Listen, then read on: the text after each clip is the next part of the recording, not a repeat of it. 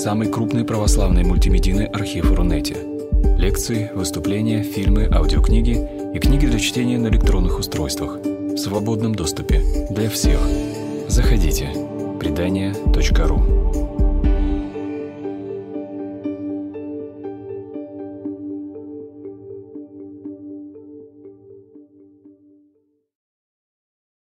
Добрый вечер, дорогие друзья, дорогие братья и сестры.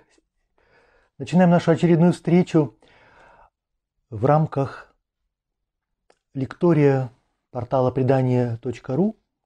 Напоминаю, что этот портал является крупнейшей медиатекой богословской, философской, религиозной литературы, художественной литературы и одновременно крупнейший благотворительный проект. Поэтому вы можете вносить пожертвования и участвовать в работе Э, команды этого портала. И я очень рад всех вас приветствовать. Я вижу, что потихоньку собирается аудитория. Сегодня я предлагаю вместе с вами поразмышлять над вопросом, который обладает вечной актуальностью – молчание Бога.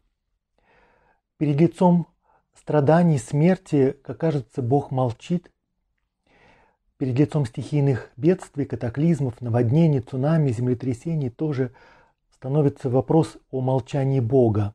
Сегодня мы поговорим немножко обо всем, о вещах обыденных, о вещах тривиальных и тоже о вещах, о которых, может быть, обычно не говорят вслух. И э, не только в Освенциме, не только в ГУЛАГе Бог молчит, и об этом говорить походе, может быть, и не подобает, но и в каждой личной трагедии, даже самой незначительной, каждый из нас задает этот вопрос, почему Бог не отвечает на наши молитвы, как понять это молчание. И, конечно, э, очень часто раздаются голоса, которые говорят, раз молчит, значит его нет. И это самое убедительное доказательство того, что Бог не существует или Он не заботится о людях. Другие, наоборот, говорят, что нужно искать в этом смысл, иногда находят смысл благочестивый, какой-то совершенно искусственный, притянутый за уши. И та и другая крайность совершенно ужасны. Э, уже в Библии, в псалмах мы очень часто слышим голос пророков и псалмопевца, который как раз об этом и кричит. И самое мучительное, что в этот момент раздаются голоса атеистов, которые говорят «Бога нет», безумцев. И э, пойти на поводу у этих людей означает впасть в такое же безумие, потому что само это выражение ничего не имеет, э, ничего не имеет, э, не имеет никакого положительного смысла, кроме как тебя окончательно загнать в отчаяние. Бога нет, и это может быть самое мучительное, что нам могут сказать в этот момент э, у нас за спиной. Я хотел бы начать с хотел бы начать все-таки с каких-то конкретных эпизодов Священного Писания. Но если составить вообще каталог, небольшой список, э, о чем мне хотелось бы с вами сегодня поговорить, во-первых, конечно, есть великие трагедии в истории народов, в истории человечества, когда Бог молчит, но тоже есть и личные трагедии. Это может быть простой несчастный случай, человек потерял работу, э, супружеская измена, какие-то простые, может быть, вещи, которые совершенно выбивают из колеи и повергают на грань отчаяния. И что с этим делать?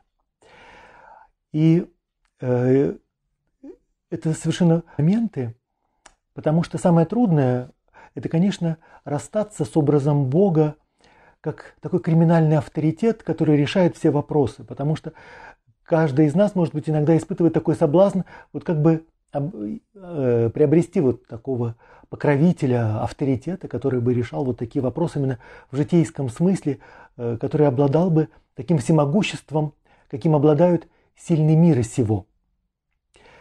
Но э, сегодня мы попытаемся увидеть это немножко с другой стороны. Если удастся, то я буду очень рад, что в таких ситуациях гораздо важнее не искать какой-то внешний авторитет и какого-то Бога всемогущего, а понять, что ты, оказавшись рядом с таким человеком, можешь совершить нечто совершенно удивительное и по человеческой глубине и насыщенности совершенно уникальное. То есть не просто когда ты хочешь э, иметь какого-то покровителя, но когда ты сам можешь кому-то протянуть руку помощи. Вот, э, тому, кто страдает сейчас в этот момент, кто беззащитен, как, например, беззащитны дети или старики. И э, в такие моменты даже минимальные затраты с твоей стороны иногда окупаются совершенно невероятной силой утешения и счастья, которое ты получаешь в ответ, сам того не ожидая. Для того, чтобы понять, что моменты страдания это не так тривиально, как, мы кажем, как нам иногда это кажется. Э, другое молчание, конечно, связано с духовной жизнью, и в частности с молитвенной жизнью. И здесь прежде всего хочется подумать о людях, которые себя посвятили Богу и прожили свою жизнь самоотверженно, этой посвященной жизнью, и в какой-то момент испытывают тревогу, сомнения, что все это было напрасным, все это были иллюзии. Кстати, такое может пережить не только человек, э, посвятивший себя религиозной жизни, но тоже, например, прожив жизнь в браке или воспитывая детей, посвятив себя какой-то профессии или какому-то делу до конца, вдруг в какой-то момент переживает э, колоссальное потрясение, а вдруг все было напрасным, и все это были только иллюзии. И, конечно, э, традиция христианства нам дает совершенно потрясающие примеры этих трагедий, и одновременно эти люди становятся, эти образы становятся тоже источником вдохновения и поддержки. Пророк Иеремия или преподобный Антоний Великих. Может быть, из наших современников, конечно, яркий пример мать Тереза. Люди, которые проходят через ночь веры. Ты все отдаешь Богу, и у тебя в конце остается впечатление, что ничего не произошло, нет ответа, и на самом деле никого нет. И э, посещает соблазн вообще отказаться от избранного пути. И вера в этот момент подвергается колоссальному искушению. И если в этот момент опять же звучат эти голоса, Бога нет, все это было напрасно, все это никому не нужно, то э, нужно что-то ответить этому. Э, но прежде всего Конечно, э, первый ответ, который напрашивается здесь, это всегда помнить, что Бог есть Бог. И Бог всегда трансцендентен человеку, то есть его величие, его безмерность настолько превосходит все, что мы можем себе представить, и его средства коммуникации э, могут оказаться совершенно непривычными для нас. И это просто нужно принять. Это нужно принять не только э, в отношении Бога, но и в отношении тоже других людей, потому что каждый из нас сотворен по образу такого непостижимого, э, трансцендентного Бога и имеет эту непредсказуемую сторону души, поэтому нужно принимать и людей, и ситуации, и Бога, и самих себя тоже. И э, вот очередной штрих к мысли о том, что гораздо важнее не Бог твоим услугам, а когда ты кому-то можешь протянуть руку помощи, мне приходит на ум Э, образ, который употребляет митрополит Антоний Сурожский. Он употребляет образ яблони или какого-то фруктового дерева, которому прививают ветвь. И он говорит об этом очень проникновенно, он знает, о чем говорит. Он говорит, и вот так два раненых отростка, рана к ране, прививаются друг к другу. Раненый ствол и раненая ветвь. И в этот момент, когда ты соприкасаешься своей уязвимостью с уязвимостью другого человека, то через сострадание, через эмпатию происходит некое соприкосновение и исцеление. Да? Дерево становится единым целым, э, ветвь становится плодоносной, но происходит вот это соприкосновение, исцеление и какая-то невероятная плодоносность. И именно в такой момент можно по-настоящему почувствовать, что таинственно рядом Бог. Он исцеляет, Он животворит. Именно в этот момент можно почувствовать его присутствие. Тереза Авильская однажды говорит Иоанну Креста, «У меня есть надежное доказательство, что Бог видит меня. Он поступает со мной так же, как он поступил со своим сыном. То есть э, свой, свою горечь, свою трагедию, свое отчаяние, она находит юмор и мужество э, понять, что да, это посылается Богом и посылается не просто так. И э, вот на этой грани мрака и света, жизни и смерти происходит какое-то очень важное познание, потому что иначе Бога познать невозможно. И э, теперь мне хотелось бы посвятить несколько минут э, хорошо вам известному тексту. Если у вас спросить, то э, в какой момент Иисус Христос страдает больше всего? И чаще всего на ум приходит прежде всего гефсиманское борение, агония, потому что слово агония означает битва, и вот эта предсмертная мука Христа во время молитвы в Гефсиманском саду, первое, что приходит на ум. И применительно к нашей теме мы видим, что страдание Христа окружено двойным молчанием. С одной стороны молчит Бог, с другой стороны рядом есть ученики, самые близкие спутники жизни, и они тоже молчат. Итак, Иисус вместе с учениками приходит на место, называемое Гефсимания. «Посидите здесь, пока я буду молиться». Он взял с собой Петра, Иакова, Иоанна. Его охватили ужас и тревога. Тогда он сказал им, «Душа моя объята смертельной печалью. Побудьте здесь и бодрствуйте». Отойдя немного, он пал на землю и молился, чтобы, если возможно, этот час миновал его. «Авва, отче», — сказал он, — «ты все можешь. Пронеси эту чашу мимо меня, но пусть все будет не как я хочу, но как ты хочешь». Затем он возвратился и нашел их спящими. «Симон», — спросил он Петра, — «ты спишь? Неужели ты не мог бодрствовать хоть один час? Бодрствуйте и молитесь, чтобы вам не поддаться искушению. Дух бодр, плоть слаба». Иисус снова ушел и молился теми же словами. Когда он вернулся, ученики опять спали, потому что их веки оттяжелели, они не знали, что отвечать Иисусу. Возвратившись в третий раз, Иисус сказал им, «Вы все спите и отдыхаете. Довольно, настал час, и Сын Человеческий предается в руки грешников. Вставайте, идем, вот уже предатель мой приблизился». И э, вот здесь э, это двойное молчание и одиночество со всех сторон э, выглядит особенно трагическим.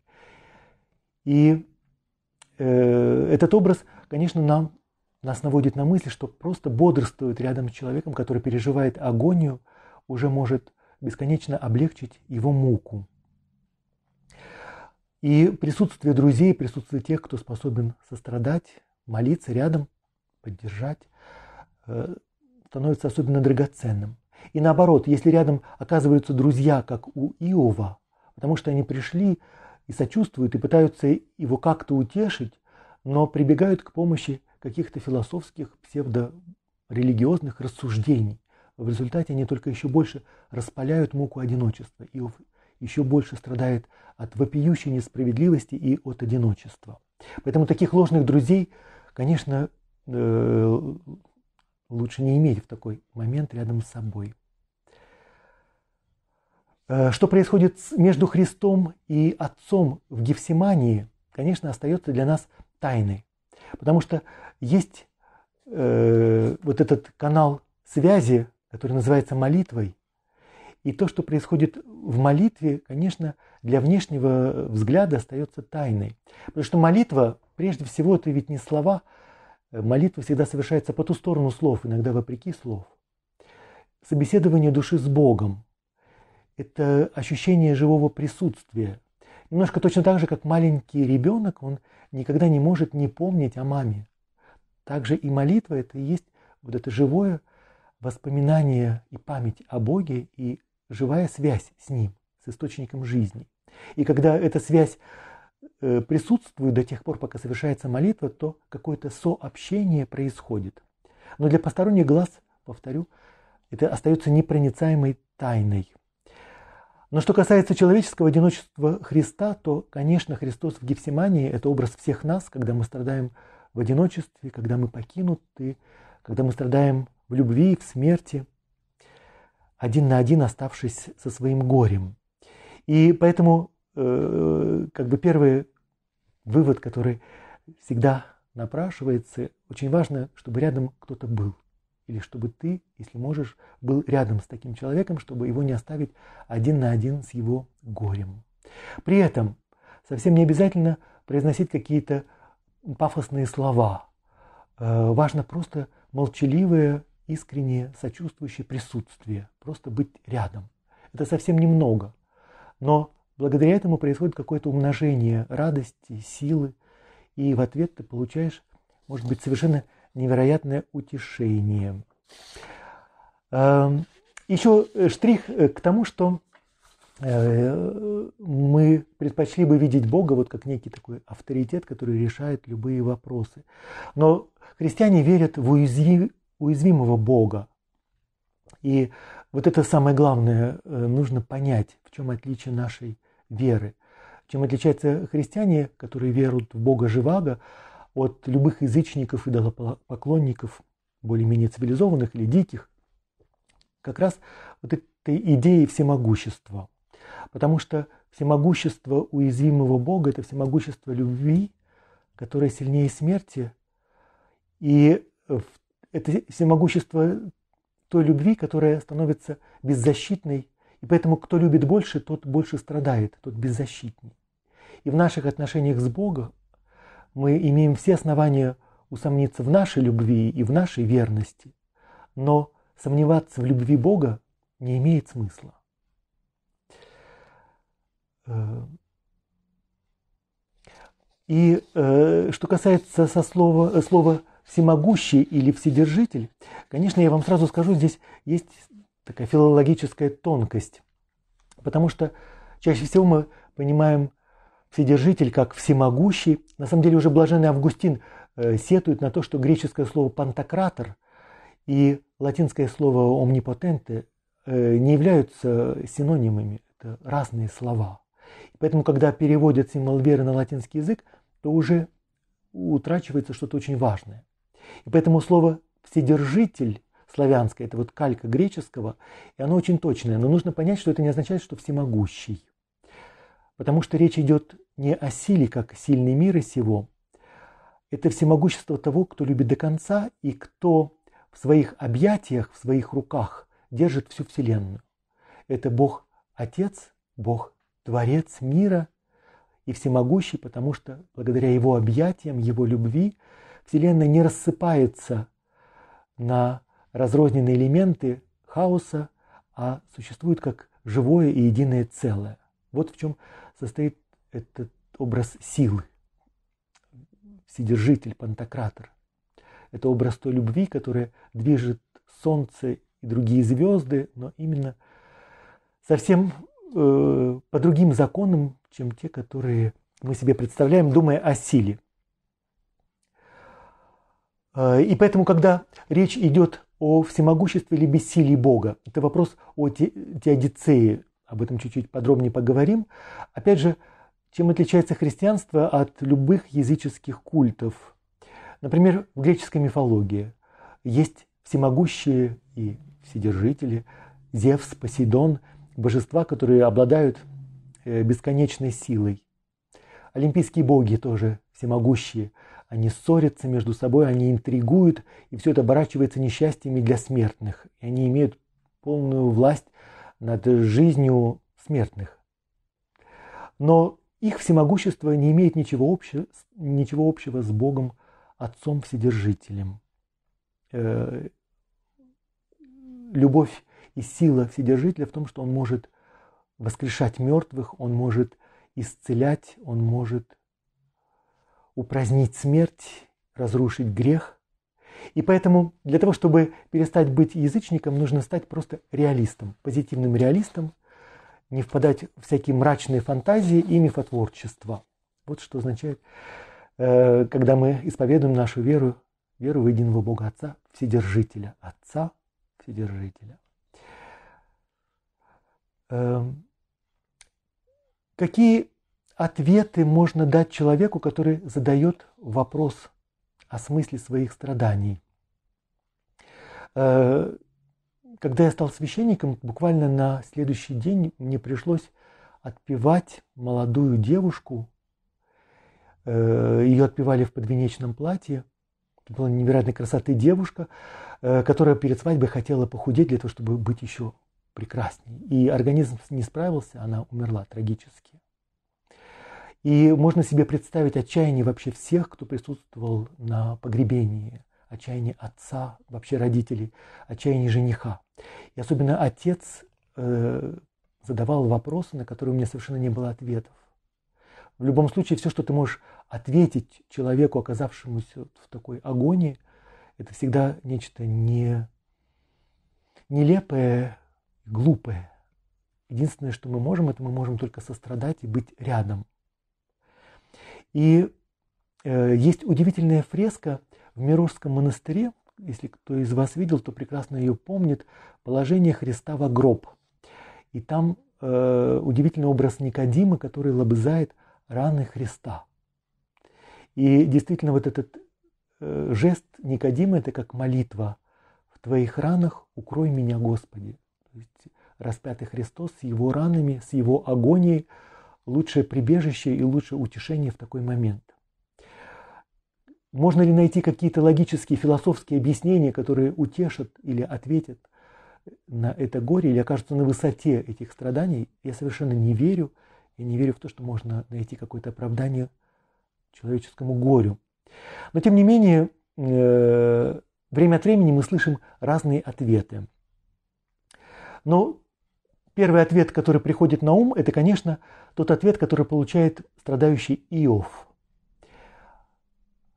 когда Бог в конце является ему во всем своем величии и задает вопрос, где ты был, когда я полагал основание земли. И дальше он описывает э, все величие сотворения мира и того, как Бог э, управляет и миром, и историей, и жизнью людей, как он о всем заботится, и кто рядом с ним Иов, что он задает этот вопрос. И Иов раскаивается в прахе и пепле. Но там есть удивительный момент – Э, Иов говорит, раньше я тебе слышал, э, с ушами о тебе говорили, я слышал слова, но теперь я тебя увидел лицом к лицу. Что увидел Иов, мы тоже никогда не узнаем. Но для него это созерцание Бога было источником утешения, ответом, который его удовлетворил. Он его не уничтожил, он э, его утешил. Вот. И э, вот такой неожиданный и, может быть, убедительный ответ. Но в истории Иова для меня кажется более важным другой аспект, о котором очень часто мы умалчиваем. Что устраивает Иов? Во-первых, вы понимаете, что Иов – это язычник. Он не принадлежит избранному народу, и поэтому у него никаких прав на Бога нет. Но тем не менее он вызывает Бога на суд.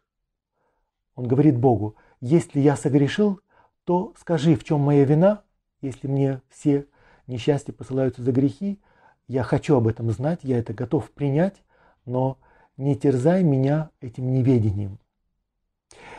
Человек бросает вызов Богу, как вызов на дуэль, и Бог его принимает. Поэтому первый главный урок, что человек имеет право требовать у Бога ответа.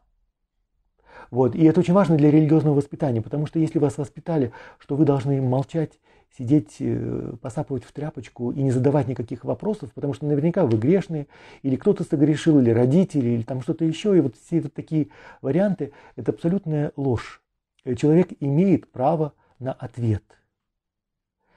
Другая вещь, конечно, вот этот ответ, который получает Иов, никогда не нужно забывать, что мы смертные. И человек – это существо не бессмертное и не всесильное, и не всемогущее. Э, никто от нас не защищен ни от болезни, ни от боли, ни от смерти.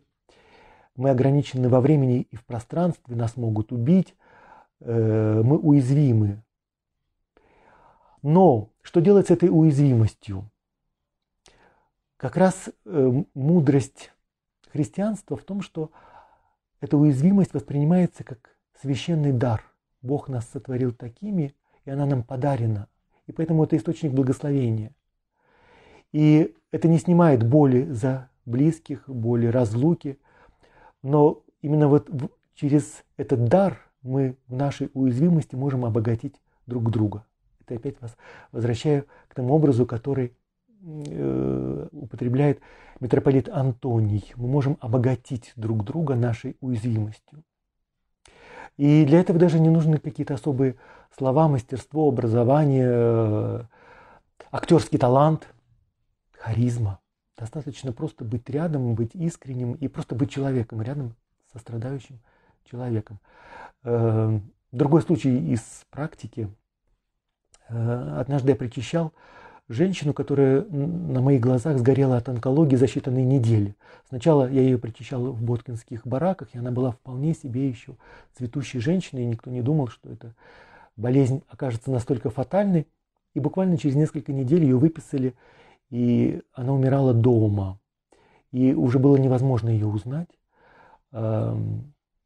И когда э, у нее замечательный муж и дочка, я был у нее в гостях и, э, прощаясь, задержался на несколько минут просто, чтобы быть рядом. Вот э, как-то безотчетно взял ее за руку. И сказать ничего невозможно.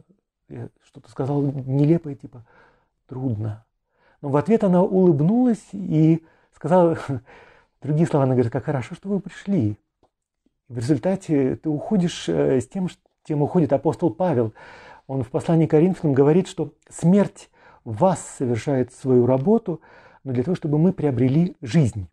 Бог молчит, но вот в какие-то моменты Он незримо оказывается рядом. И для этого не нужно быть особо верующим, религиозным, нужно просто быть человеком. И такое происходит и с людьми, которые себя верующими и не считают.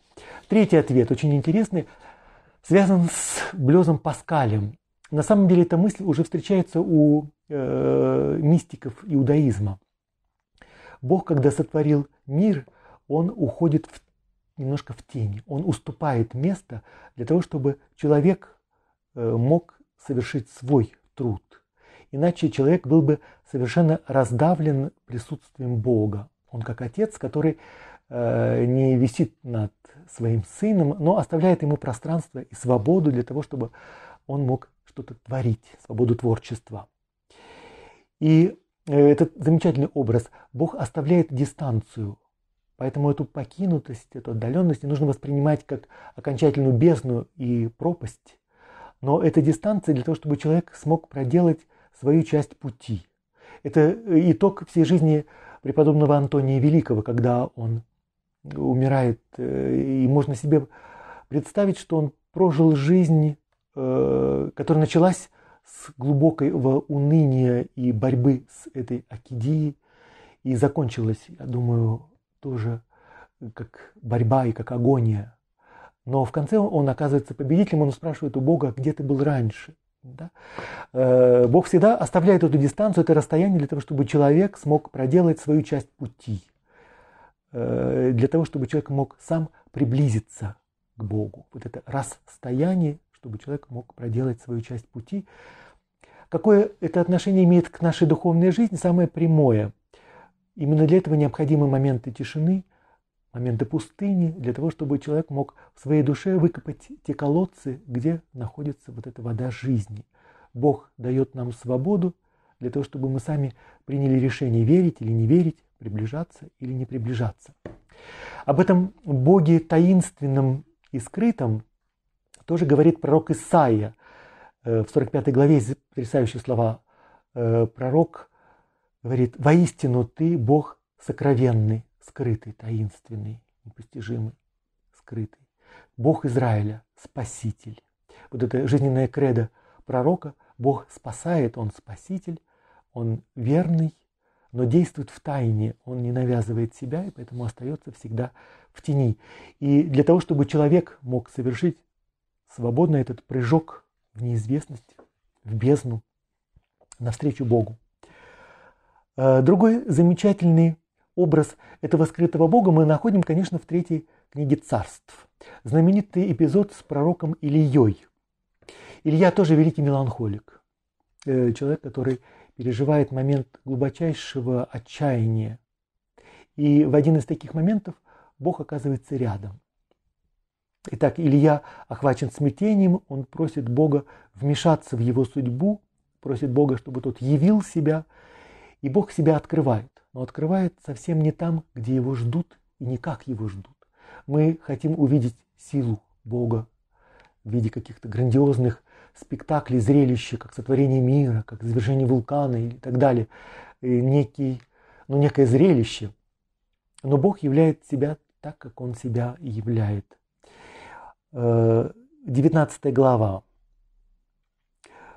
Илья приходит на Хариф, гору Божию. Там он вошел в пещеру и заночевал в ней. И вот было к нему слово Господне.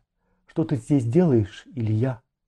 Он ответил, «Я ревностно служил Господу Саваофу, и израильтяне отвергли завет с тобой, разрушили твои жертвенники, твоих пророков убили мечом. Я остался один, и они пытались убить и меня». Господь сказал, «Выйди и встань на горе перед Господом, и Господь пройдет мимо». И вот страшный могучий ветер расколол горы, раздробил перед Господом скалы, но ветре Господа не было.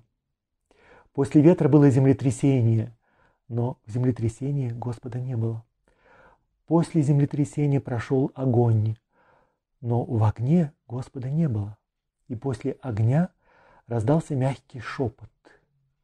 Услышав его, Илья закрыл лицо плащом, вышел и встал у входа в пещеру. И был к нему голос, который сказал ему, «Что ты здесь делаешь, Илья?» И он ответил, «Я ревностно служил Господу Богу, Саваофу, израильтяне отвергли завет с тобой, разрушили твои жертвенники, а твоих пророков убили мечом, остался лишь я один, и они пытались и меня убить».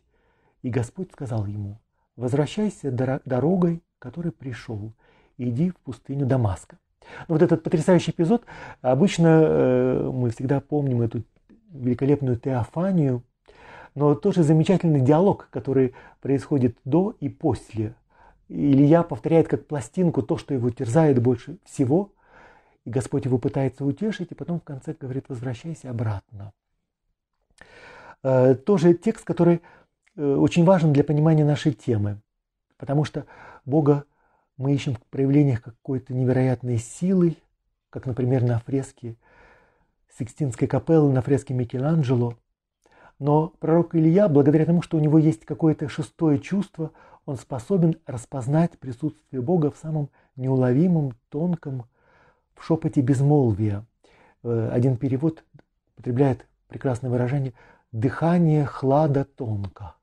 Я не знаю, что это такое, но это вот такой легкий бриз, который ты едва-едва ощущаешь, но именно в этом самом тонком и неуловимом и присутствует Бог Вседержитель. Это для нас очень важный урок. Не нужно искать Бога в каких-то ярких и сильных переживаниях, потрясениях, эмоциях, э, каких-то чудесах, но нужно быть чутким, как пророк Илья, к очень малым и едва ощутимым знаком его присутствия. И Самое надежное место, где вы всегда можете обрести Бога, это в глубине молчания. Там Бог рядом. Да, и здесь, конечно, э, по контрасту мы представляем себе нашу духовную жизнь. Э, нам настолько нравится движуха, нам хочется, чтобы что-то происходило, чтобы ярко, чтобы были эмоции, чтобы что-то будоражило наше воображение. в этом смысле мы, конечно, не знаем покоя, как Марфа в Евангелии. Все время нужна движуха. Но эта движуха повседневной жизни, когда она вторгается в духовную жизнь, в молитву, это желание что-то э, совершать, действовать, держать ситуацию под контролем, э, по-настоящему э, все только оглушает и уничтожает. Духовная жизнь состоит именно в способности интериоризировать, то есть в глубине души открыть те самые оазисы, те самые колодцы, из которых ты можешь черпать мир, познание себя, познание Бога, а потом уже действовать. Тогда можно, тогда уже и движуха имеет смысл. Поэтому обязательно нужен дайвинг в безмолвие, быть внимательным, чутким, как пророк Илья, к этому деликатному присутствию Бога, потому что Бог всегда скрытый и всегда деликатный. Следующий эпизод, который бы мне хотелось с вами почитать, э, чтобы немножко э, сменить тональность, обратимся к Гёте «Страдания молодого Вертера». Роман, который, когда он был напечатан, это ангажированный роман, он вызвал целую бурю самоубийств. Настолько э, страсти, которые описывает Гёте, оказываются заразительными, что вызвали вот такое, такое стихийное бедствие. И вот э, в своих письмах страдающий Вертер размышляет. Разве удел человека не состоит в том, чтобы выстрадать всю положенную ему меру и испить всю, всю чашу до конца? Значит, таков удел человека до конца испить чашу страданий и выстрадать все, что тебе отмерено. И если Господу, сошедшему с небес, горькой была чаша на человеческих его устах, зачем же мне изображать великодушие и притворяться, будто для меня она сладка? Понятно, что Вертер здесь э, намекает на всяких благочестивых людей, которые считают своим долгом и вот ханжински изображать вот такое свою глубину свою веры и великодушие. Зачем мне испытывать ложный стыд в тот страшный миг, когда все существо мое содрогается между бытием и небытием, когда прошедшее, точно молнией, озаряет мрачную бездну грядущего, и все вокруг рушится, Вселенная низвергается в пропасть вместе со мной. Вопль испуганного, изнемогающего, неудержимо скатывающегося в бездну создания доносится из самых сокровенных недр существа, из последних сил, изможденных безуспешной борьбой. Это замечательное пафосное описание влюбленного юноши, э, для которого э, бездна бездну призывает грохотом водопадов своих, вот, и все, э, все эти воды смерти, ураганы проносятся над его головой, и из недр его существа доносятся последние вот эти вздохи изможденных сил, потому что борьба оказалась безуспешной. И в этом влюбленном сердце звучит как эхо слова Христа. И дальше он цитирует. «Боже мой, Боже мой, почему вы покинули меня?» И мне ли стыдиться этого вопля, страшиться этого мгновения, если его не избежал тот, кто свивает небо, как свиток, сворачивает небо, как шатер. А, просто как иллюстрация, что э, человек страдает и проходит через свою Гефсиманию, через свою Голгофу не только э, когда он оказывается в Освенциме, но и каждый, кто был влюблен, испытал нечто похожее. И здесь э, несколько минут посвятим вот этим последним словам Христа. В Евангелии от Марка это последние слова Христа. У других евангелистов э, есть еще другие слова, и воскресший тоже является ученикам и тоже говорит наставление. Но в Евангелии от Марка это последние слова Христа. Более того, это некий вопль и вопрос – мучительный вопрос, на который нет ответа. По крайней мере, нет э, словесного ответа. Я думаю, что в, самом, в самой этой молитве и в самом этом вопросе в глубине уже есть ответ и какое-то колоссальное утешение. Но при поверхностном взгляде это совершенно не очевидно. Итак, э, если вы себе можете представить, что вообще Христос в Евангелии постоянно задает вопросы. Это удивительно, что Бог задает вопросы. Э, специалисты насчитали 217 вопросов в Евангелии. Христос их задает больше, чем Сократ. Он их задает, как вы помните, ученикам, он задает их фарисеям и книжникам, он их задает религиозным лидерам и Пилату, толпе. Но есть один единственный вопрос, который он задает Богу Отцу. И это вот этот самый вопрос. И этот вопрос, конечно, вызывает у нас тоже смятение и страх. Элуи, Элуи, лама савахвани. Что значит, Боже, Боже мой, для чего ты меня оставил? Э, это крик отчаяния, который звучит из уст Бога. Предельное одиночество не только ученики покинули, но покинул Отец. И, может быть, это самое мучительное и страшное. И к вопросу о том, э, в какой момент Христос страдает больше всего, мне сейчас на ум приходит э, Кьяра Любич. Заодно я хочу вот сказать о фокалярах. Э, удивительное сообщество, движение. И их основательница была простой девушкой, которая вместе со своими подругами во время войны искала противоядие против абсолютного насилия, о котором мы однажды говорили. на лекции против абсолютного зла, которое обнажается во время войны. И что ты можешь сделать? Ты же не можешь, ты не генералиссимус, ты не можешь победить, у тебя нет дивизий. Но что ты можешь сделать, будучи девушкой, с другими своими подругами? Ты можешь как человек помогать, э, ты видишь маму, которая с коляской не успевает в бомбоубежище, ты можешь помочь. Ты видишь старушку, которая не успевает, ты можешь ей помочь, ты можешь поделиться с хлебом с тем, кто умирает от голода или холода на твоих глазах на улице. И вот они с подругами себя посвятили вот этому служению, потому что для них это была возможность как раз исполнить Евангелие, ничего другого. И в какой-то момент э, одна из подруг заболела, позвали священника, и священник причастил, пособоровал и перед тем, как уйти, задал к Яре этот вопрос. Мадемуазель, э, синьорина, как вы думаете, э, в какой момент Христос страдает больше всего? Э, она, как и мы с вами, думала о Гефсиманской молитве или о чем-то еще. И он ей говорит нет. Именно в этот момент, когда он чувствует богооставленность. И тогда Кьяра сделала для себя такой прекрасный вывод. Если Христос в этот момент больше всего страдает, значит именно в этот момент Он больше всего любит. И поэтому этот образ – оставленного всеми Христа, не в Гефсимании, но на э, э, кресте, э, станет для нее вот этим противоядием и вакциной против зла и насилия этого мира. И какой-то основной элемент духовной жизни фокаляр. И вот на основе вот этого опыта, этой интуиции рождается целое движение, которое э, творит невероятные чудеса по всей по всей планете. Да, вот этот образ э, Христа, оставленного в Евангелии от Марка.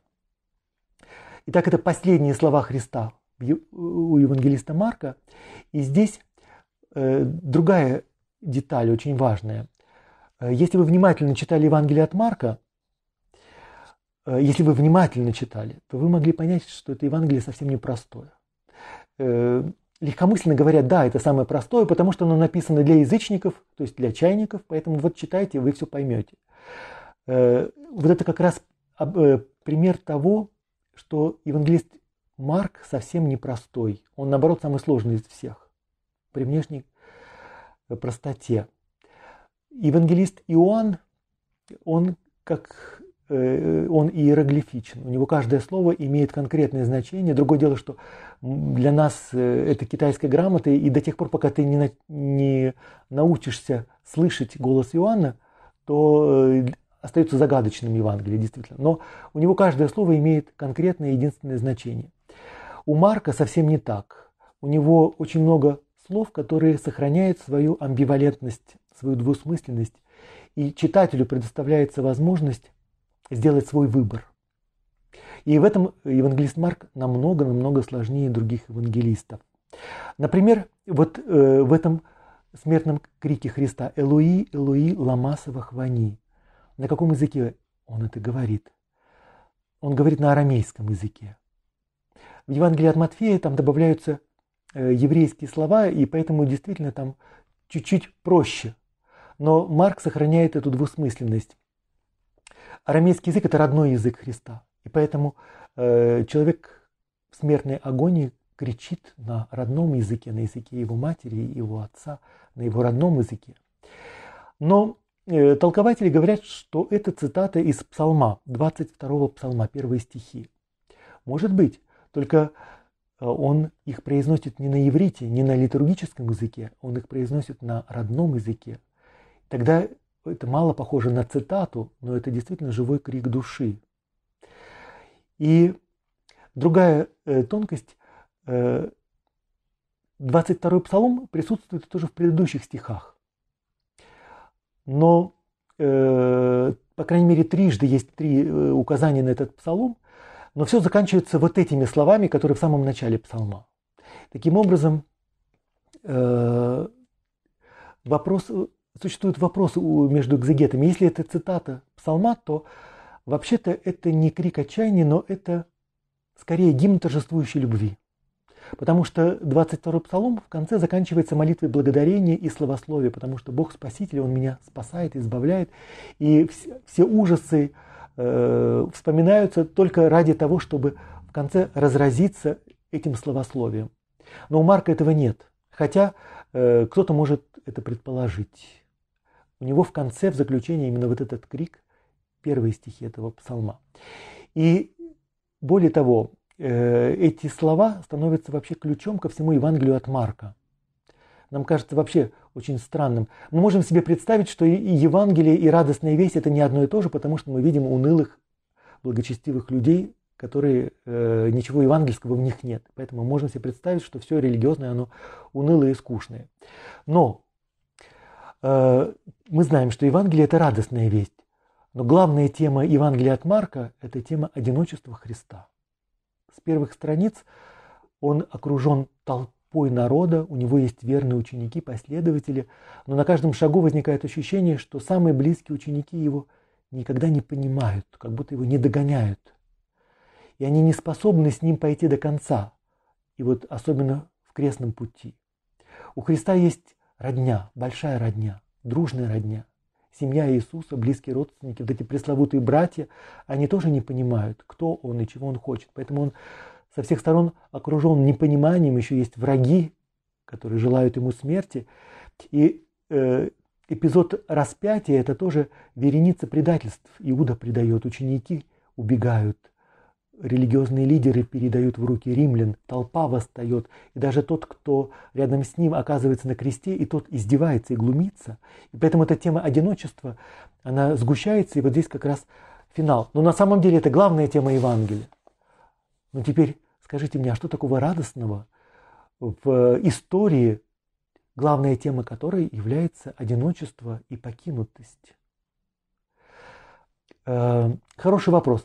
Вернусь к нему чуть позже.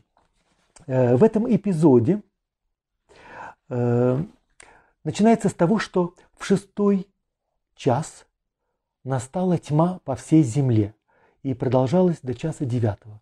Шестой час как я себе представляю, это полдень. Это светлое время суток. Это сияющий полдень. И вдруг наступает тьма.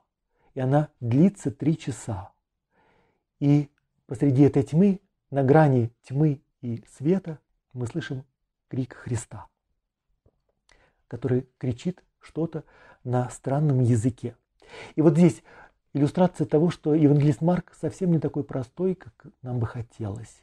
Потому что у евангелиста Иоанна тьма – это нечто совершенно конкретное. Тьма – это символ сил, которые противостоят Богу. Свет во тьме светит, и тьма не познала, не покрыла его, не победила его. То есть это конкретные силы зла, которые противоборствуют Богу. Это некая темная сторона бытия. И эта тьма, она имеет свою власть и свою силу. И поэтому смерть Христа наступает в тот момент, когда эти силы торжествуют, как казалось бы. Потому что эта тьма продолжается три часа, как будто она держала победу. И так все силы вселенского зла держали победу.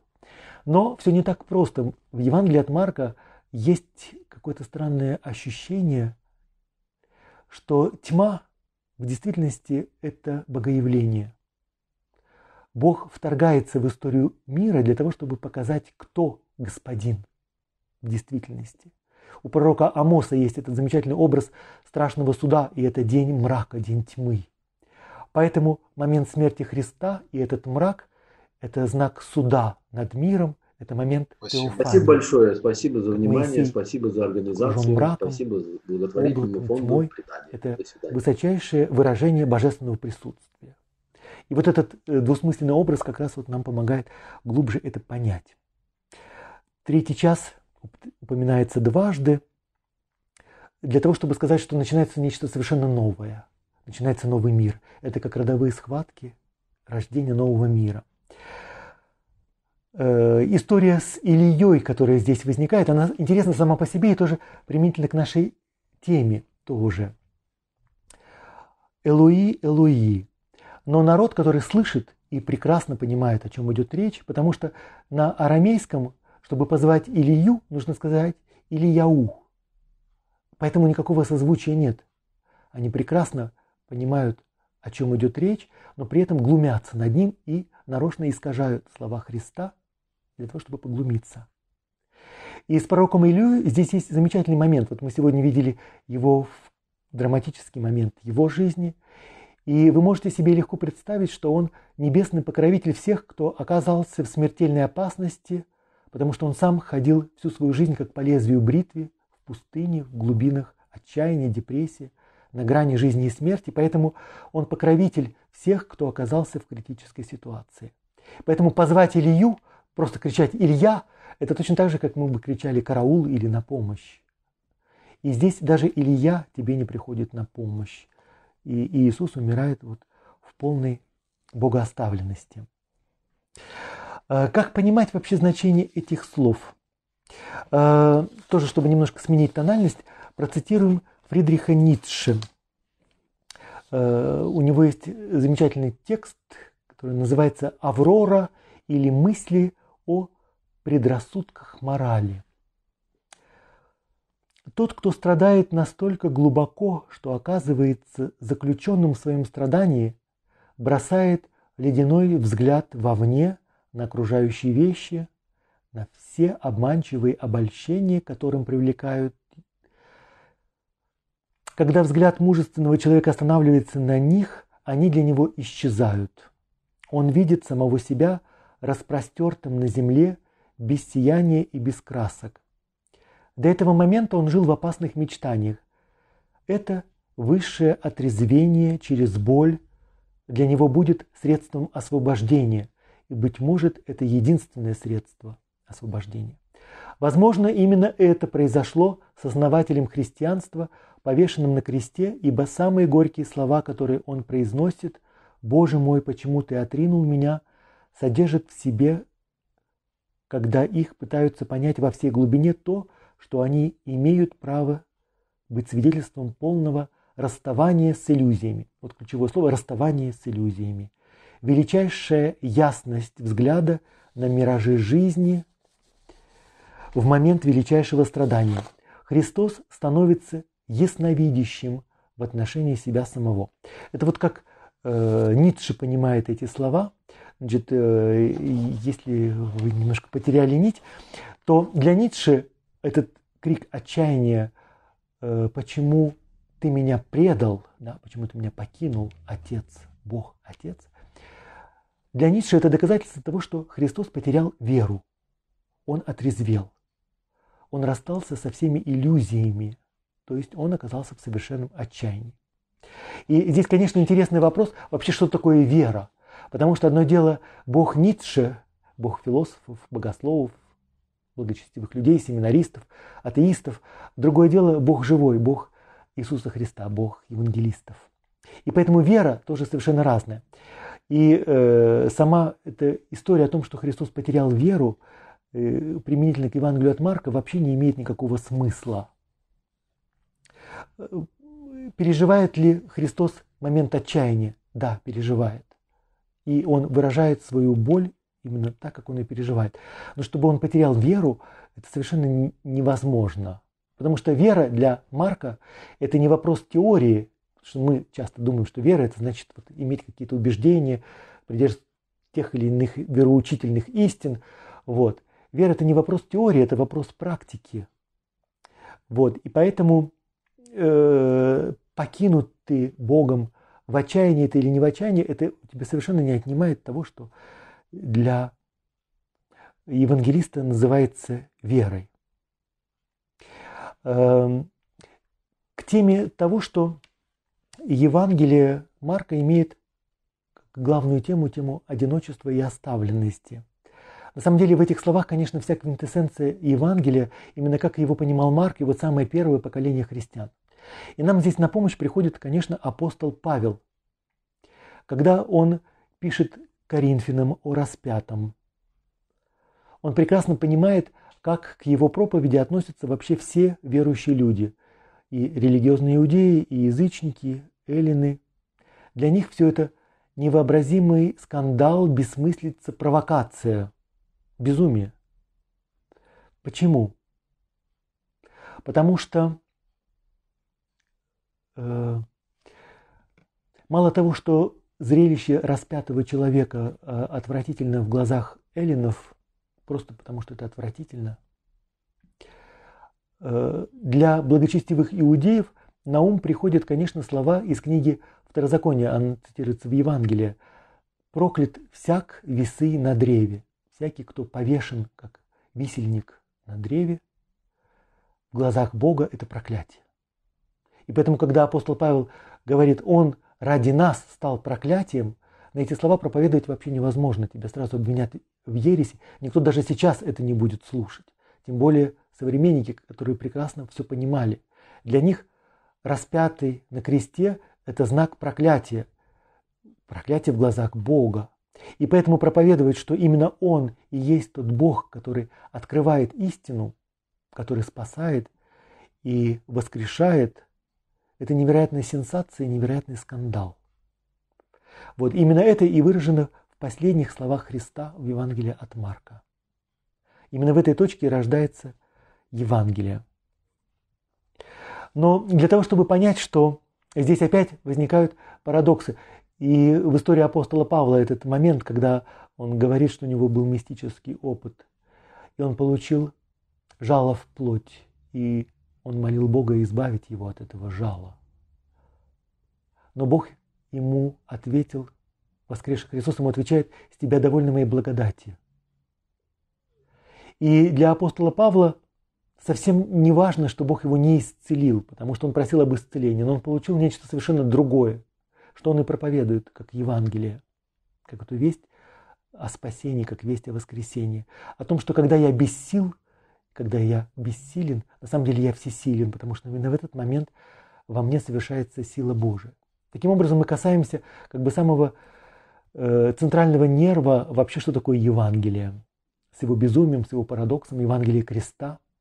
Вот. И э, отчасти это дает ответы или задает какие-то новые вопросы, открывает какие-то новые горизонты, где наш вопрос, может быть, и теряется.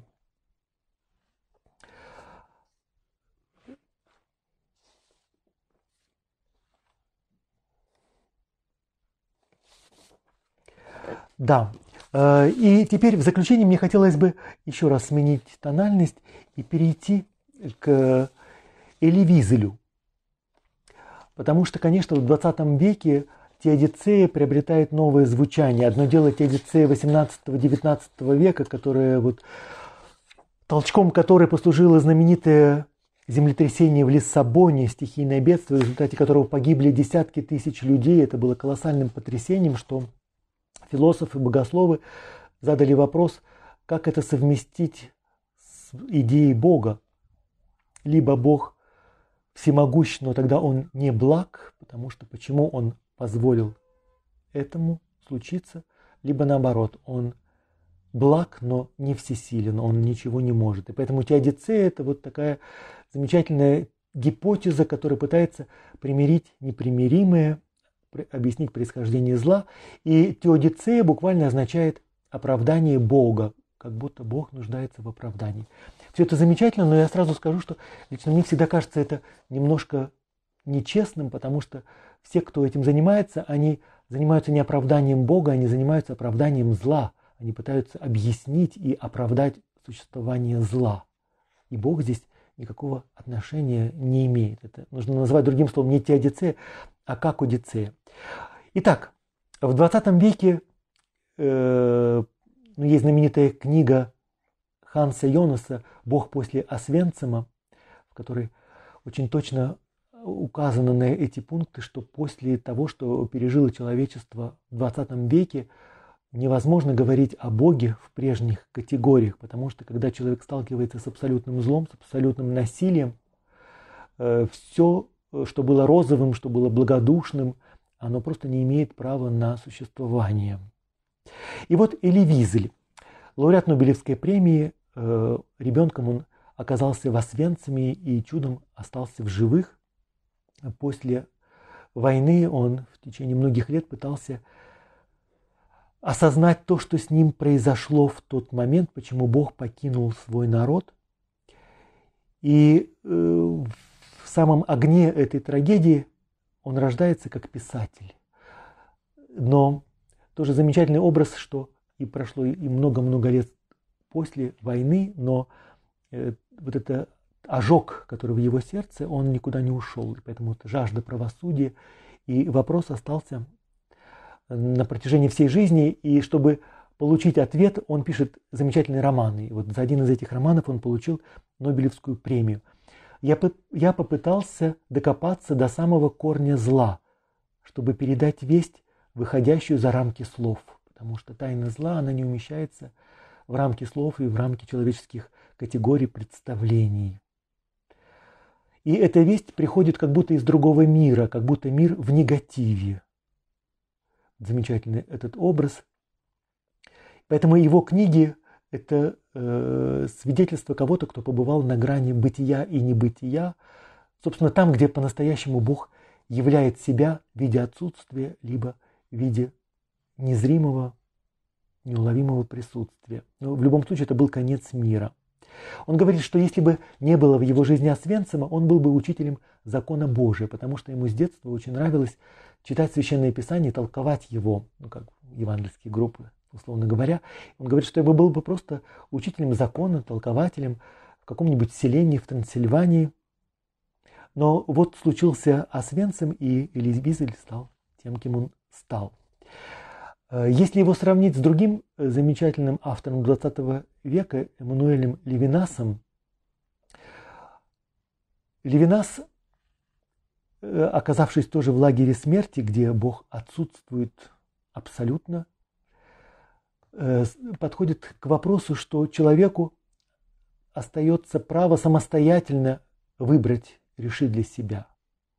Но единственный выбор, который нужно совершить, выбрать жизнь иначе ты завершишь это дело уничтожения. То есть не перейти на сторону палачей, которые тебя уничтожают.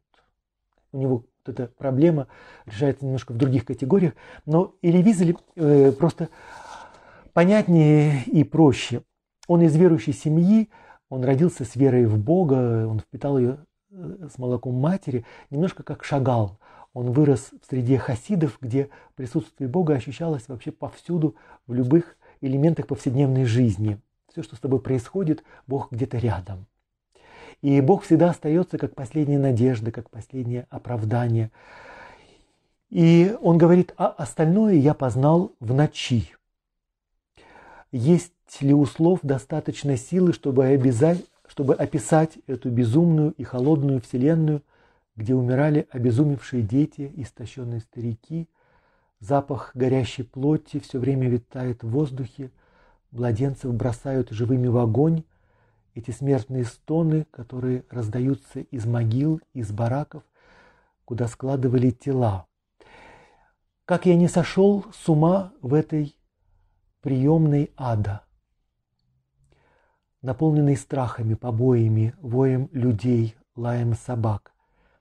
Несмотря на ужас, я не переставал молиться – в субботу, пока я нес камни, я напевал субботние гимны, чтобы доставить удовольствие моему отцу, показать ему, что я остаюсь евреем даже в этом проклятом царстве, обреченный на смерть.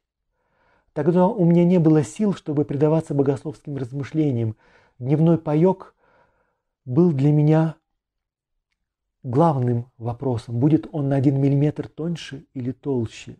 Страх перед побоями – затмил страх перед небесами. На этом уровне враг одержал победу. Наша Вселенная вращалась вокруг СС, а не вокруг Бога. И по-настоящему бунт и э, протест в нем родился уже после войны, когда он поступил на философский факультет в Париже, и в кругу молодых философов, его друзей, обсуждают вопрос, Бог после Освенцима, возможно ли вообще верить после всех ужасов, которые случились с человечеством. И этот вопрос решался в простых категориях. Либо Бог есть, и Он Бог Вседержитель, тогда Он не благ, поэтому Он виновный в том, что попустил палачам истреблять людей. Его сила, она уничтожает человека, его всемогущество – это разрушительная сила. Либо он благой, но не всемогущий, тогда он не Бог. Как я уже сказал, само по себе это рассуждение абсолютно превосходное, как математическая формула. Но Элевизель говорит, что все мое существо протестовало. И вот в чем отличие его от его товарищей. Дело в том, что он всегда решал этот вопрос изнутри веры. Он всегда оставался человеком верующим. Все мое существо против, против, э, протестовало. Всем существом я знал, что Бог везде. А где Он был во время Шуах? В детстве я помещал Бога в самое доброе, священное, в том, что человека делает человеком, затем, оказавшись посреди абсолютного зла, можно ли славословить Его имя, можно ли сказать «да светится имя Твое». Если Он сжег в траншеях тысячи невиновных, будучи безгранично сильным, Он сотворил Освенцим и другие фабрики смерти. Если я восстал против божественной справедливости, я никогда не отрицал Его – мой гнев всегда поднимался изнутри веры. Я никогда не переставал искать ответ на вопрос, почему он молчал. Э, почему он молчал? У Эли Визеля есть замечательный ответ. Дело в том, что еще в детстве э, он получил такое религиозное воспитание, он прекрасно знал, что он, как Иов, имеет право кричать к Богу и задавать вопросы, задавать неловкие вопросы к Богу. Он знал, что Бога нужно любить, что можно сомневаться, Бог допускает сомнения. Но еще его научили, что Богу можно сострадать. Его учитель задал ему однажды вопрос. Ты знаешь, какая личность в Библии самая трагическая? Это сам Бог, Отец. Поведение детей повергает его в гнев, заставляет проливать слезы и даже раскаяться, что он их сотворил. Но он не может отказаться от них. Поэтому самая трагическая фигура в Библии – Бог. Это мне напоминает одного замечательного духовника. Э, это был основатель монашеской общины, и для того, чтобы понять другого человека, у него был такой свой тест, богословский тест. Он задавал немножко в шутку, немножко всерьез вопрос – Кого ты любишь больше? Отца, Сына или Святого Духа? Вы можете себе представить, что можно дать разный ответ на этот вопрос, и вы даже можете себе представить портрет человека, который отдает предпочтение Христу, Иисусу, тем более Святому Духу, например, харизматы и так далее. Но когда у него спрашивали, он говорил Отца. Почему? Потому что его больше всех жаль. Это сказал духовный отец, для которого отцовство Бога как раз откликалось в его сердце. Поэтому он прекрасно знал, кто любит больше всех, тот больше всех обречен на страдания. Поэтому вот этот образ Бога, не какого-то абстрактного или там розового, или там, но тот Бог, которому можно и сострадать. И это помогло Эли Визелю потом выжить в жизни, не сойти с ума. Потому что посреди ужасов Освенцима, Треблинки, он понимал, что слезы Бога проливаются до бесконечности. Можно взывать к Нему не только с негодованием, но также с грустью и состраданием. Все проклятые вопросы остаются открытыми. Если есть ответ, я его не знаю. Более того, я его не хочу знать. Шесть миллионов человек погибли в печах смерти. Этот вопрос останется для меня навсегда открытым.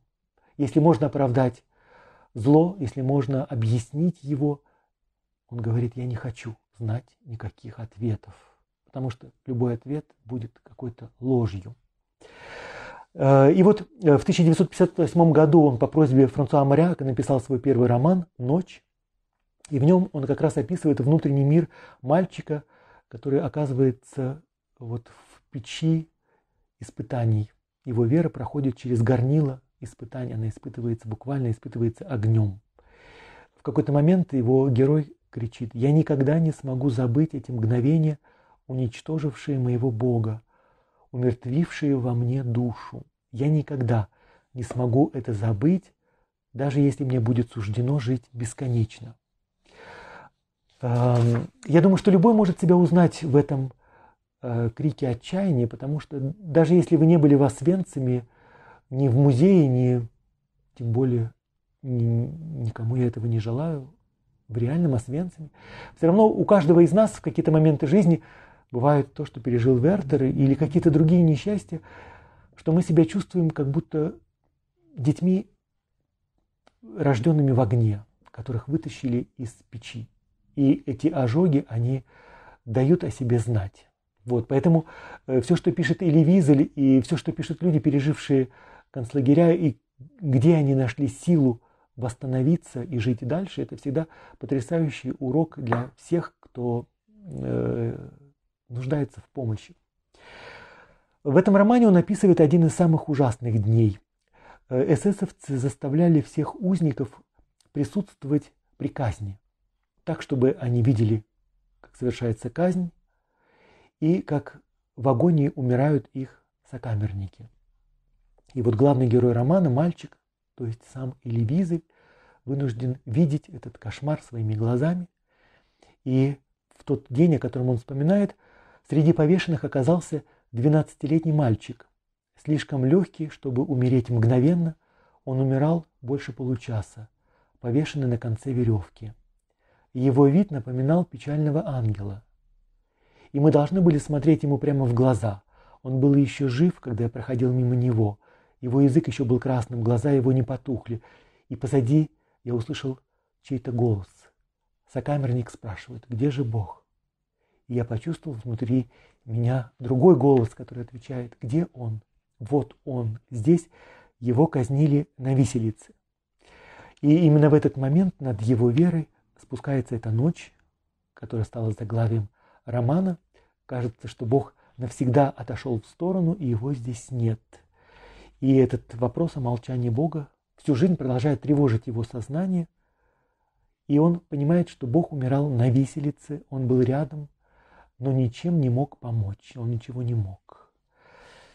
И э, другой э, замечательный автор Эти Хилесум, который написал знаменитый дневник «Я никогда не умру», дневник 41-43 года, тоже обращается к Богу э, такими словами.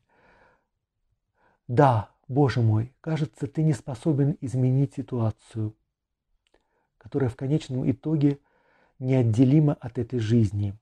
Я не прошу тебя дать ответ за это. Наоборот, ты должен когда-нибудь призывать нас к ответу.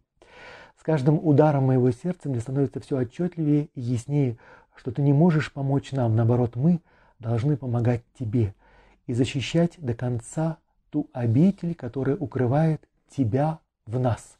То есть островки человечности, которые и есть обитель Бога, образ Божий в человеке. И э, секрет вот этого абсолютного зла в том, что оно уничтожает в нас эту человечность, и при этом мы склонны обвинять Бога. Но на самом деле он не палач, он жертва, и он больше, чем мы, страдает в этом. Это те э, открытия, те свидетельства, которые подарили человечеству люди, прошедшие сквозь э, вот этот ужас концлагерей и то, что произошло с Максимилианом Кольбы, с матерью Марией и другими людьми. Все это замечательные свидетельства и откровения. Нечто подобное тоже переживали и новомученики, и э, все это нам просто по-новому открывает Евангелие и расширяет горизонты. Когда мы слышим молчание Бога, мы можем очень много услышать. И другая важная деталь, когда мы страдаем, то тоже нужно понимать, что мы не одни в этом страдании. Через это горнило испытание прошел Иисус Христос, э, прошла вереница святых э, и просто людей, которых жгли и уничтожали не просто потому, что они были верующими христианами, как в сталинские репрессии, и не просто потому, что они были евреями, как при нацистах, но даже просто людей, потому что ведь в сталинские репрессии, не нужно забывать, убивали не только верующих, ведь очень многие люди попадали просто потому, что кто-то хотел перевыполнить разнарядку, спущенную сверху. И эти НКВДшники потом, в свою очередь, тоже оказывались внутри этой мясорубки и тоже погибали. Но даже те, кто из них не погибал, то все равно это абсолютное зло, насилие, оно уничтожало в них человечность. И поэтому вот э, все это месиво заставляет нас, конечно, просто вспомнить о своей человечности и, что самое главное, чему нас зовет наша вера, быть человеком, как образ Божий, человеком среди людей. Не только человеком в отношении других верующих, своих собратьев, но и в отношениях и неверующих, и чужих, и тех, кто не разделяет наши взгляды и, может быть, нам, нами воспринимается как враги. Но сейчас мы можем перейти к ответам на вопросы.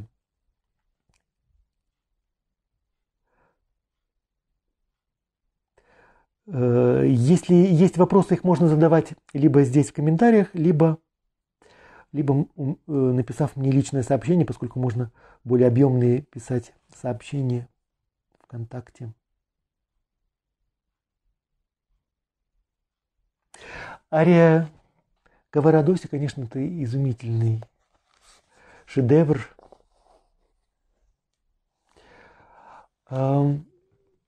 Вообще, конечно, и вообще эта тема, когда э, внутри страдания и боли, в глубине вдруг теплится источник радости, э, и такая странная алхимия, э, о которой говорит музыка и искусство. Это удивительная тема. Мне сейчас на ум приходит свидетельство Эрих Эммануэль Шмидт, вот автор знаменитого, знаменитой истории «Оскар и розовая дама», он не считает себя верующим вообще, он агностик. Но он э, очень часто рассказывает историю, которая с ним произошла. Он оказался в пустыне, он был абсолютно обречен на смерть. И понятно, что первые минуты у него был э, панический страх смерти, он понимал обреченность своего положения. И потом он э, как-то успокоился и вдруг в тишине почувствовал то, что он говорит, невидимое присутствие Бога вдруг из глубины безмолвия, из глубины сердца вдруг возник, возникла какая-то уверенность и предчувствие того, что он будет спасен, и как будто это было ощутимое присутствие Бога. Э, и э, я не хочу здесь давать никаких объяснений с точки зрения нейрофизиологии, вот, но это потрясающий опыт, э, который переживают многие люди момент отчаяния, тревоги, скорби очень глубокой вдруг открывается какой-то внутренний источник покоя и исцеления. И э, вот такие замечательные произведения искусства, они всегда служат напоминанием этого.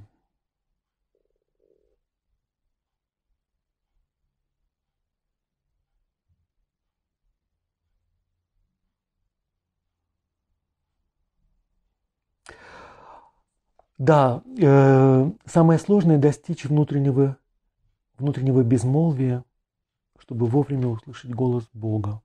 Это, собственно, и есть духовная жизнь. Это, она только в этом и состоит. Э, внутренняя дисциплина, привычка слышать э, свое сердце, слышать себя. И тогда ты слышишь голос Бога. Понятно, что современной цивилизации такие люди не нужны. Мы живем э, в окружении, которое заточено на совершенно другое. Даже когда там, кто-то тебе говорит тишина, а теперь тишина, тишина, ты чувствуешь, что внутри этого человека тишины нет.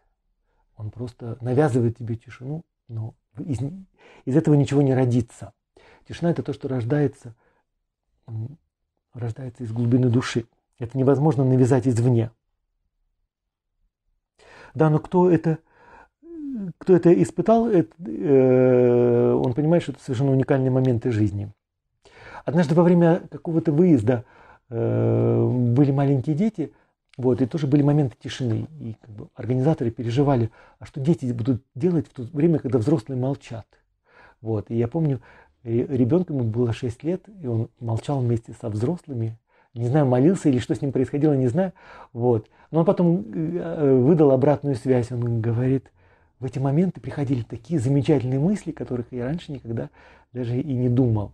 Вот, то есть, что для ребенка тишина тоже может оказаться совершенно удивительной вещью.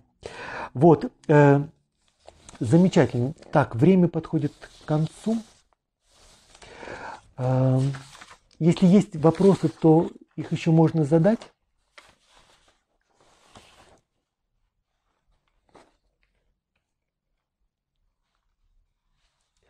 Что вы скажете человеку, который говорит, молитва напрасная, потому что в жизни все равно ничего не происходит и меняется, не меняется. Да, это вопрос тоже задают очень часто. Э, кстати, задают не только люди с мистическими какими-то запросами, потребностями, но и просто человек, который ждет свою судьбу, например, встретит девушку или девушка встретит жениха. Что же делать? Мои молитвы не, никто не слышит и не исполняет. Это трагическое молчание. Э, рецепт, конечно, очень простой. Не опускать руки, упорствовать, быть терпеливым и ждать. Все приходит вовремя тому, кто умеет терпеливо ждать. А, ну и в заключение, в заключение, э, чтобы завершить эту тему, мне хочется с вами поделиться замечательным текстом, который прихожане знают, поскольку я однажды это читал, Самвона, но он совершенно удивительный. Я просил у Бога силы, чтобы добиться в жизни успеха. Он сделал меня слабым, чтобы я научился смирению. Я просил у Бога здоровья, чтобы совершить великие дела. Он дал мне ограниченные возможности, андикап, чтобы я совершил нечто лучшее. Я просил у Бога богатства, чтобы быть счастливым. Он дал мне бедность, чтобы я стал мудрым. Я просил у Бога силы, чтобы люди считались со мной и уважали меня. Он дал мне слабость, чтобы я испытывал нужду в нем. Я просил у Бога спутницу жизни или друга, чтобы мне не остаться одному. Он дал мне сердце, чтобы я мог любить всех братьев и сестер. Я попросил у Бога всего, чтобы наслаждаться жизнью.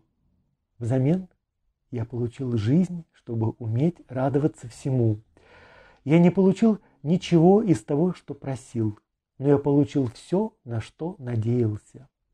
Почти наперекор самому себе. Молитвы, которые я не мог выразить словами, были услышаны. Я оказался среди мужчин и женщин, наиболее щедрых, щедро одаренных Богом. Я просил у Бога силы, чтобы добиться успеха, денег столько, чтобы не знать, что с ними делать, признание и мужчин, и женщин, спутницы жизни, или существо, которое бы меня любило всецело. Но затем Господь дал мне совершенно другое, и я среди тех, кто богатейшим образом одарен. Эта молитва была написана рукой смертельно больного человека, юноши, в главной больнице Нью-Йорка. Она сейчас э, выгравирована э, в виде плиты. И она совершенно прекрасна. Мы всегда можем попросить у Бога все, что мы хотим, все, что нам нужно. Мы можем попросить у Него здоровья, счастья, мира, любви. Потом, если вдруг случаются неприятности, мы имеем право сказать, Господи, я этого не просил, ты ошибся. Произошло какое-то недоразумение. Но все равно скажите Богу, да будет воля твоя. На этом я с вами прощаюсь. До новых встреч на портале предание.ру. Вы можете принять участие, финансовое участие в деятельности этого портала, сделав пожертвование, посетив сайт предание.ру. А я с вами прощаюсь. До следующих встреч.